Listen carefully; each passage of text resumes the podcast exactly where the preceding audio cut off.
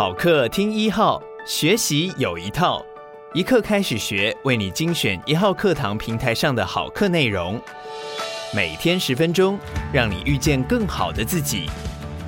现在就订阅一号课堂 Podcast，在第一时间收听到我们的精彩内容吧。接下来请听李开复的 AI 基础课。我在大陆也在微信群里面，很多人质疑我说，你到底是李开复还是他的聊天机器人？然后我就会自己拍个自拍，我说你看是我吧？他说不对啊，现在图像合成的技术很好，不一定是你。然后我就会留一段语音，我说你看是我的声音吧？他说不会啊，现在的语音合成技术也很好。那我说好，你们到底要怎么样证明我是李开复？他们说听说人工智慧不会发红包啊。要不要我现在发个红包？好，那我今天就呃为了搞笑一点，就把自己当做人工智慧来跟大家大家介绍一下我的出生和成长。我出生在一九五六年，美国的一次重要的 Dartmouth 会议。那次会议，Marvin Minsky、John McCarthy 都来了。他们定位人工智慧的意义就是理解人类思考的过程。啊、呃，在过去这几天，我正好翻到了我申请卡内基梅隆大学的时候。描述着自己为什么要学人工智慧这个领域，我就是认为说，人类要了解自己，最终就要了解我们的脑是怎么 work 的，所以人工智慧是可以呃理解这一点的。其实我讲了这么多技术，还并没有真的了解我们的脑，或者了解，或者而是打造了一个更新的，比我们的脑更厉害的脑。但是呢，了解我们的脑还不够，我们人类还有心，你们人类还有心啊。那在一九五六年，大家说哇，我要做人工智慧的时候，美国国防部就很聪明的拿了很多的经费，做了很多的研究，出了很多的成果。大家就说人类要毁灭了，这人工智慧出来，我们以后怎么办？可是后来发现这些技术并没有像想象的这么成功。比如说专家系统，又一次，比如说啊神经网络。但是过去这三五年，大家又在说人工智慧。要成功了，我们出了各种不同的新的机器人啊，啊，还有这个呃微软啊啊百度这个啊 Google、Facebook 都在用各种方法做新的搜搜寻，新的这个呃推荐。然后我们现在发现有炒股机器人，交易员也也没有工作了，人工智慧这一次可能真的是要起来了。那也许你们会觉得说，这次跟前两次有什么不一样？这次最大的不一样是这次我有大脑了。我的这个大脑是二零一零年三位教授发明的，这个大脑呢，现在我们就简称为深度学习。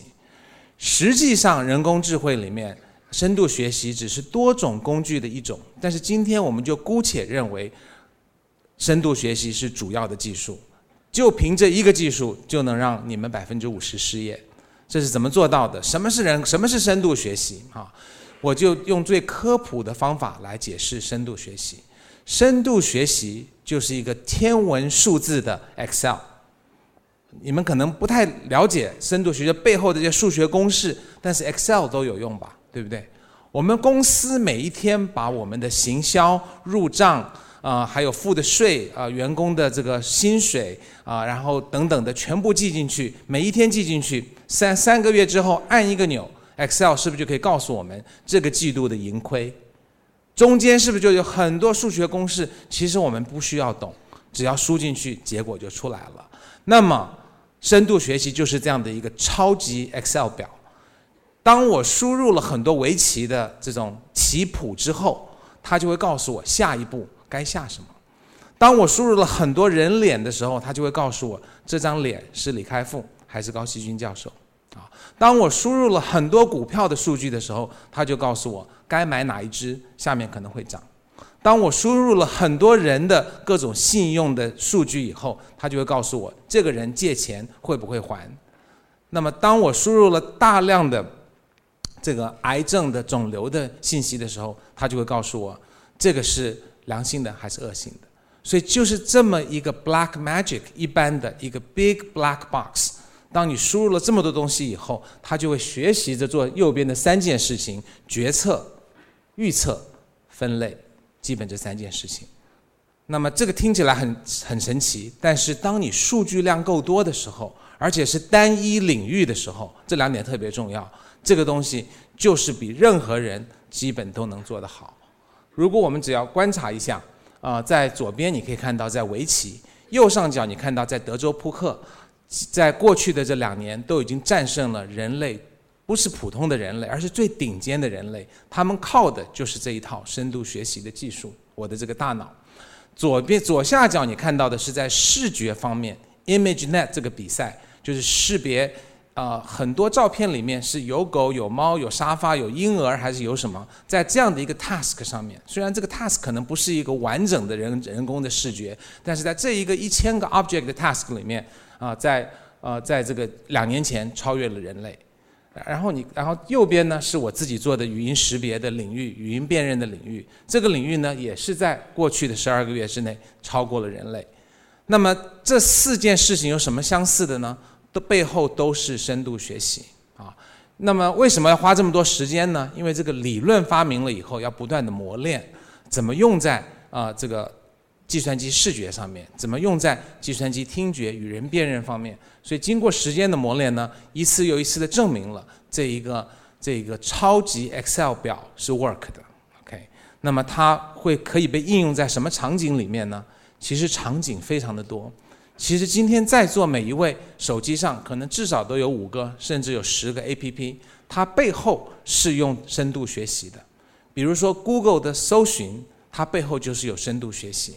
当你每一次收到了一个结果，收到了十个结果，你点了第三个，没有点第一、第二个的时候，他就在回馈，说像你这样的人搜这样的一个词，第三个以后要多出现，前两个呢要少出现。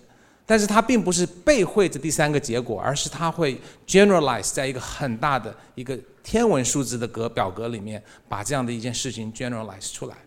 当你用 Google Translate 翻译的时候，它其实是一个超级大的表格，中文进去，英文出来。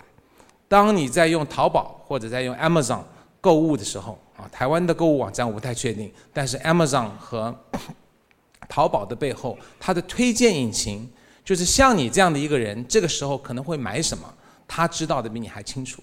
如果你用过 Amazon 或者淘宝，你可能会很惊讶，他怎么知道我要什么？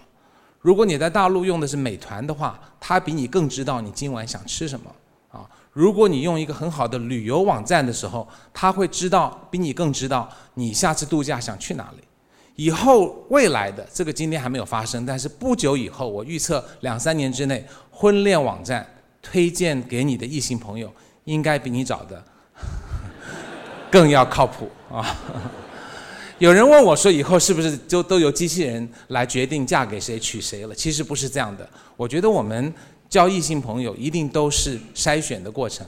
现在是由朋友和缘分和家人和媒婆和红娘给你的推荐，然后你自己去谈恋爱，对吧？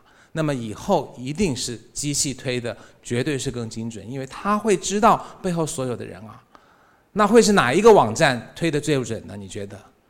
一定是 Facebook、Line 或者大陆的微信，对不对？所以这些公司，我们就在期待，总有一天它会对我们下一代择偶的问题 提出很好的解决方案。